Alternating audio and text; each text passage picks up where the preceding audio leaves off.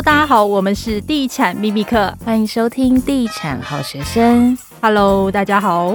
这一集要来聊什么呢？这一集要聊的这个议题，应该有蛮多人都还蛮关心的。那因为最近刚好有粉丝私讯我们说，开开心心买了预售屋，原本预计今年就可以搬进新家，结果却收到建商的通知说要延迟交屋，而且还要他们签那个同意书。这样有合理吗？所以今天我们特地邀请到地产的法律小百科、土地改革协会的吴怡学副秘书长来帮大家解惑。副秘书长你好，大家好，呃，我是吴怡学，今天来为大家解答你们心中的疑惑。那我就先来问一下第一题好了。这两年呢、啊，因为缺工，然后又缺料，然后再加上这个疫情的干扰。所以预售屋延迟交屋的这个事件啊，常常都有听到。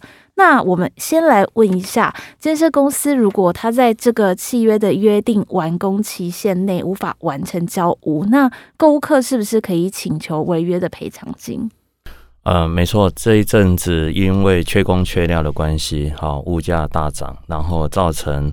啊，很多的建商他们在发包上并不顺利，那同时他们也可能发生在当时预售的时候的啊，这个预期利润啊，或者是他们的价格跟现在物价破洞之后，他们的这样的一个可能哦会产生很大的损失，所以。所以很多的原因造成现在很多的交易纠纷就会发生。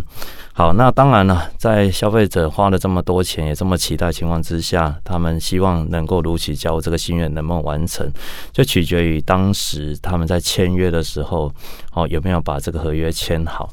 那在这个。政府有发布一个预售屋买卖定型化契约应记载不得记载事项的这样的一个合约里面呢，其实是有明定哈，在通知的交屋期限里面，它是有规定卖方应于领得使用执照六个月内通知买方进行交屋。那在它的这样的一个约定里面，就有特别告知说时间期限。啊，还有这个，他必须在他们当时里面的合约里面，甚至有约定开工日期、好完工日期等等。好，那如果说他没有在约定的期间内交屋的话，哦，每逾一日应按已缴房地价款一万分之五的单利计算迟延利息给买方。所以，其实如果说，因为这个是应记载事项，也就是说，在每份合约里面理应都要有这一条。好，如果说你在签约的时候，其实呃。你没有注意到的话，这个时候你要赶快回去翻一翻。如果说你还没签约的，好，那你要特别留意，哦，因为现在这个风险会很容易发生。哦，有没有在这个迟延交屋上，哦，有没有一些好约定？好，那这个过去很在土城有一个很大的一个啊工地啊，哦，发生就是迟延，哦，他们也没有在。那个也是一个非常知名的案子，然后也卖得非常好。那它的量体也非常大，但是它这个建商后来因为没有没有准时交屋，导致买方啊，就是这些啊，我们这些一般的百姓，他们就啊去诉讼，好，那也最后得到确认啊，必须要得到巨额的赔偿。所以当然了，建商也不是省油的灯呐，哈，他一定也会有一些他的除外条款。好，比如说他会保护他自己天灾人祸什么的，对，合约里面通常会这样压。对对对，所以当你认为啊、呃，也就是说合约不都有审阅期嘛？所以你的你要必须把合约带回去啊，在审阅期就是让你好好的去阅读这份合约，你千万不要当场就抛弃审阅期。嗯，好，回去好好看，然后呢，拿出政府所公布的这个定型化契约应记载不得记载事项的条文内容来做比对。好，看看这一些非常重要的应记载，就是一定要记载在上面的，它不能删除或是不能忽略的、省略的。好，那这些重要的权利义务有没有在里面约定清楚？好，那他另外的，他有把它排除的部分，好，没有有没有违反不得记载事项？啊，或者是有显失公平的这样的一个情况？好，那如果有这样的情况发生的时候，那你就必须要检举他。检举是。啊，不得不的，最后没办法的时候的手段，当然你也可以不要买啦，嗯，对，对不对？或者是请他删除，或者是请他修正调改都可以，嗯，啊，OK。不过之前也遇到蛮多的这样子的案例，就是建设公司在交屋之前就要求购屋客要同意无息的退款或是无条件的解约。哎、这个真的还蛮严重的，因为我们开开心心买了一间预售屋，结果到最后既然就是要我们无条件的解约，而且他不愿意付任何的赔偿，这样是可以的吗？当然不可以啊，就是已经因为到交屋阶段的表示怎样，他已经。等于说签好签好契约了嘛？啊，所以通常呢，哈，在预收屋的合约里面，哈，你你在这个合约有效期间里面，那如果说任一方啊，他有这个啊应可归责于个人的理由而要提前解约的话，他是要被处罚总价百分之十五的这样的一个罚金的。哦，就等于是对，对，所以他要你签同意书，你是可以不签，然后叫他付违约金。对对对对对。购物客要保护自己的方式，这个一定要争取，所以就不要签。因为他很有现在哈，因为他现在发现他卖给你了，他少赚了。对，好，这是一种对啊。那因为他他帮你解约掉，他可以卖更多嘛哈。第二个就是他现在卖给你了，他赔钱。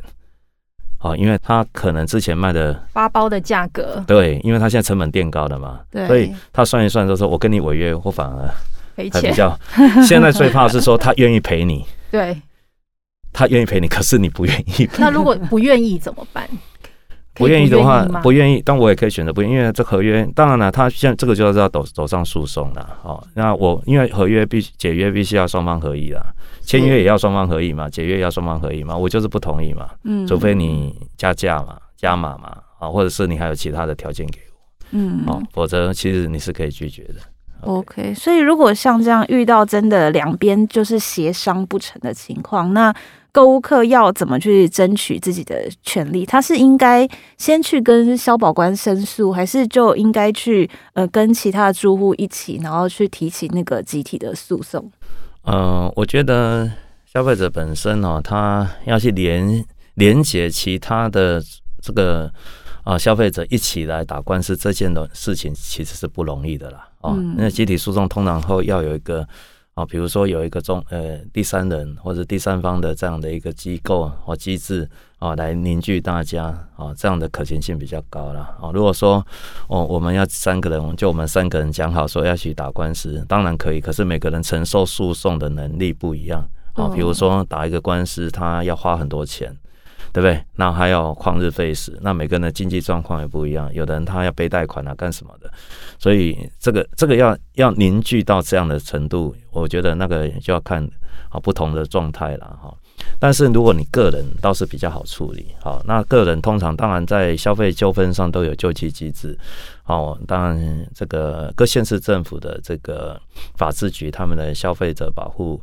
啊，这个消消保官，好，或者是啊，他们的主管机关在销售房子的，啊，比如代销，他们有主管机关就是地震局，啊，然后这个还有中央的消保处，哦，都是可以，啊，透过这样的方式，啊，去主张权益。当然，还有一般我们理解的调解委员会，嗯，啊，还有当然法院，哦，当然不是一开始就要走诉讼了，因为我觉得诉讼是最后的。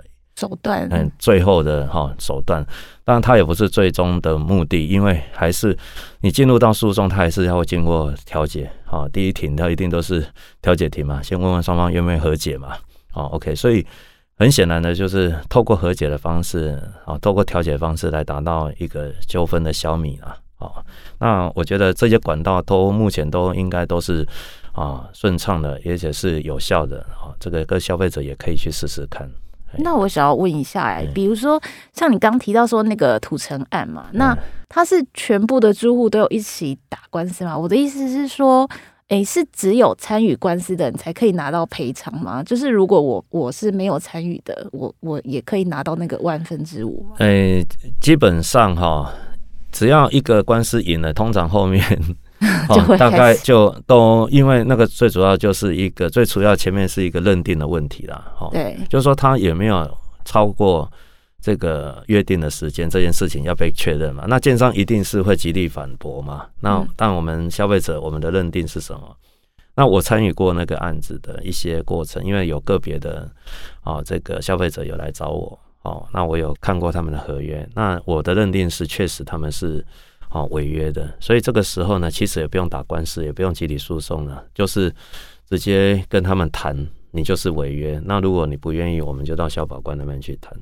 好，那基本上后来我的朋友他也得到得到赔偿了，哎、欸，因为他的违违规事实很明确嘛，就是违约事实很明确，因为前面也有人去打官司打输了嘛，就很确认，所以说他们自己在整个评估这件事情上，顾虑到企业形象，也顾虑到合约的这个啊这个原则啊，他们必没打必输的话，你根本不需要 啊做这样的反抗啊。OK，好，所以那个案子后来其实当然闹蛮大，也上新闻，但是后来我据我理解，我是有得到和解的。那因为去年发生那个肺炎，就是三级的警戒，嗯、不少县市政府都有发布这个自动增加建筑期限两年的公文。哎、嗯欸，这个跟勾客的合约有什么关系吗？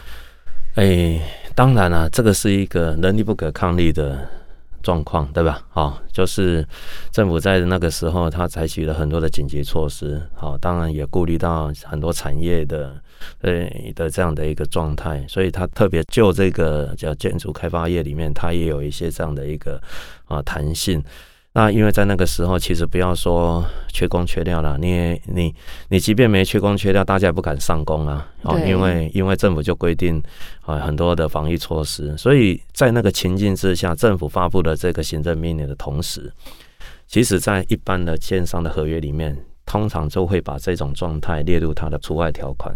所以在我看过的所有的建商合约里面，通常会有一条，就是政府因为法令变更。因为人力不可抗力的情形，好，那我们约定的此期间就不在此限，嗯，嘿，所以他这个状态是可以被是会被排除的，好，所以在合约里面，所以说我就说合约很重要。当发生纠纷的时候，第一件事情不是急着吵架，只是拿起合约看一下，先把合约拿出来好好看。那当然要看那个时候才看，也有点慢，对，应该在听完你们的。这个今天的节目内容之后，回去赶快看一下，看一下。可能很多人都忽略到这一块。啊、不过，因为我们现在有发现，预售屋的合约，包括它的完工日，都会拉得非常的长。我们曾经有看过，就是有一百一十八年才完工，就是要盖七年。那这样是 OK 的吗？对。哎，应该这样讲的哈，在建造的核发时候，其实它就有一个约定的法定的完工日期啦。嗯，那完工日期之后，它当然这里面包括它要拿到实照嘛，所以我们一般交屋都是实照的六个，拿到实照后的六个月内，它必须要要交屋嘛，哦，通知交屋等等。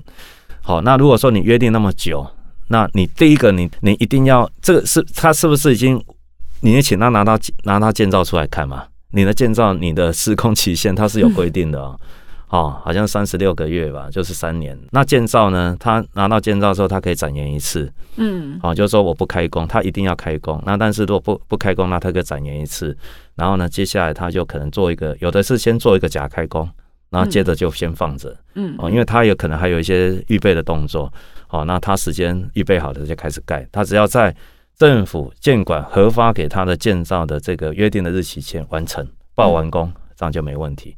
哦，那所以说他在合约里面约定那么长，那很显然是有一些特殊的状况。那我们先不怀疑，先不是先不去质疑他是不是有诈啦，先请他把的建造拿出来看嘛。因为如果建造如果核定是可以这么长，那那他的这样约定这么长就是合法的。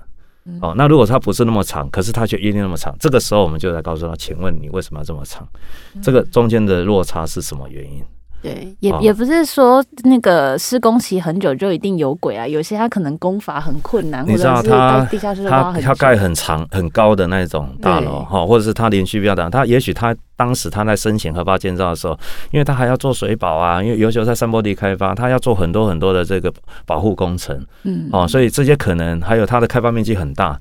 所以他也许也有可能因为这些特殊个案的不同原因，导导致他的完工完工期限是比较久的。那所以应还是要用个案来看。那我觉得最准的就是拿建造来看。嗯，好，那因为建造如果说它核定就是三年，那你就你怎么可能会去弄一个五年、十年这样，那就不合理了。OK。所以像那个，因为像这次政府是有，呃，大部分的县市政府是有发公文说，就是延两年呐、啊。那那个这个完工期限，合约上的完工期限是可以，就是自动被推延两年的意思吗？还是这个就是两年，还是建商可以说，哎、欸，那我就把它改三年，这样是不行？哎、欸，他不能违反强制规定啊，也不能违反行政命令嘛，所以基本上。这个两年，我想政府也不是自己随便定出来的啦，应该也都都有考量到实际的一个。当然，看两年到的时候，政府会不会再延长？不排除，因为你看哦，像那个纾困了没有？纾困结果这个它有一个执行的期限，期限到的时候发现疫情还没结束啊，这个产业还很先困，它就会再延期。那像我我们最近的一些啊，比如说围绕条例啊，或者是杜根条例啊，它有一些有一些措施，它可能时间到了，也也有可能它会再延长，嗯，哦，所以说还是会视状况，好，那当然它在延长的同时，政建商只要在这个两年的政政府所宣宣布的这个两年的期间内的延长，它都是合法的，OK。但是如果说政府说两年，可是你变三年，那它就要这样就会有争议了。那关于这个预售屋的这个施工，我们还有一个问题，就是因为我们最近有听说很多预售案啊，其实它营建发包都蛮不顺的。有一些预售屋，它可能卖的下下叫很快就卖完了，但是卖完之后却一直 发不到营造厂的。那这个对啊，这个要怎么样去确认？这个好像是不是没有相关的法令规定说你卖完多久内要，就是它只要可以符合。它的那个完工日期就可以了。呃，基本上它，我就刚有跟呃两位提到，就是说，政府在核发建造的时候，它有一个开工日期和完工日期。它只要在完工日期前，它只要能够交付给消费者，其实基本上它就符合合约精神了。哦，嗯、那当然开工，有的人说啊，你怎么迟迟不开工？当然，他其实事实上他做了一个假开工，就是说一个简易的开工。只是你不知道而已。好，那那那怎么确定他有没有开工？其实很简单嘛，就是现场看那些机具啊，哈，有没有进场？有没有进场？其实那个是比较很容比较容易直接判断。也就是说，各位消费者，如果说买了预售屋啊，你就不要只是签完约之后就开心的等等盖哈，有还是要关心一下。有时候哦，去现场看一看，哦啊，甚至。真的，如果你讲的，这人去楼空了，这个时候你也必须要有一些措施嘛。好，那那基本上，甚至到施工到一个阶段的时候，他也会开放给啊，这个客人、客户，他们可以入内去做一些啊参观，或者是做一些确认的。哦，啊，有时候甚至说，因为他会付工程款嘛，比如说他会通知你，我什么时候。要要要你付第几期的工程款？那通常他们就是盖到几楼，或者啊、呃，有的是这个连续壁已经完成了，对不对？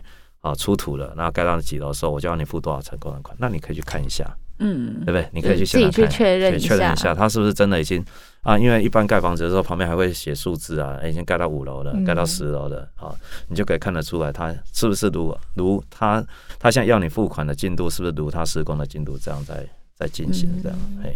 哦，所以大家还是买预售物的话，一定不要偷懒，自己要去看一下，然后要确认一下合约，不要乱签。对，而且他通常有时候他这个合约啊，就是工一个工地，他通常就会有会有信托或旅保，你也可以打电话他那信托或旅保的银行去问问啊，嗯，哦，他们正不正常啊，或是哪一家建金公司是担任他们的这个监工啊，哦，也可以打电话去问问这个工地的状态怎么样。好，我想这个都是可以，消费者不要只是被动的接收讯息，他可以主动的去关心，好，主动的去维护自己的权益。这样。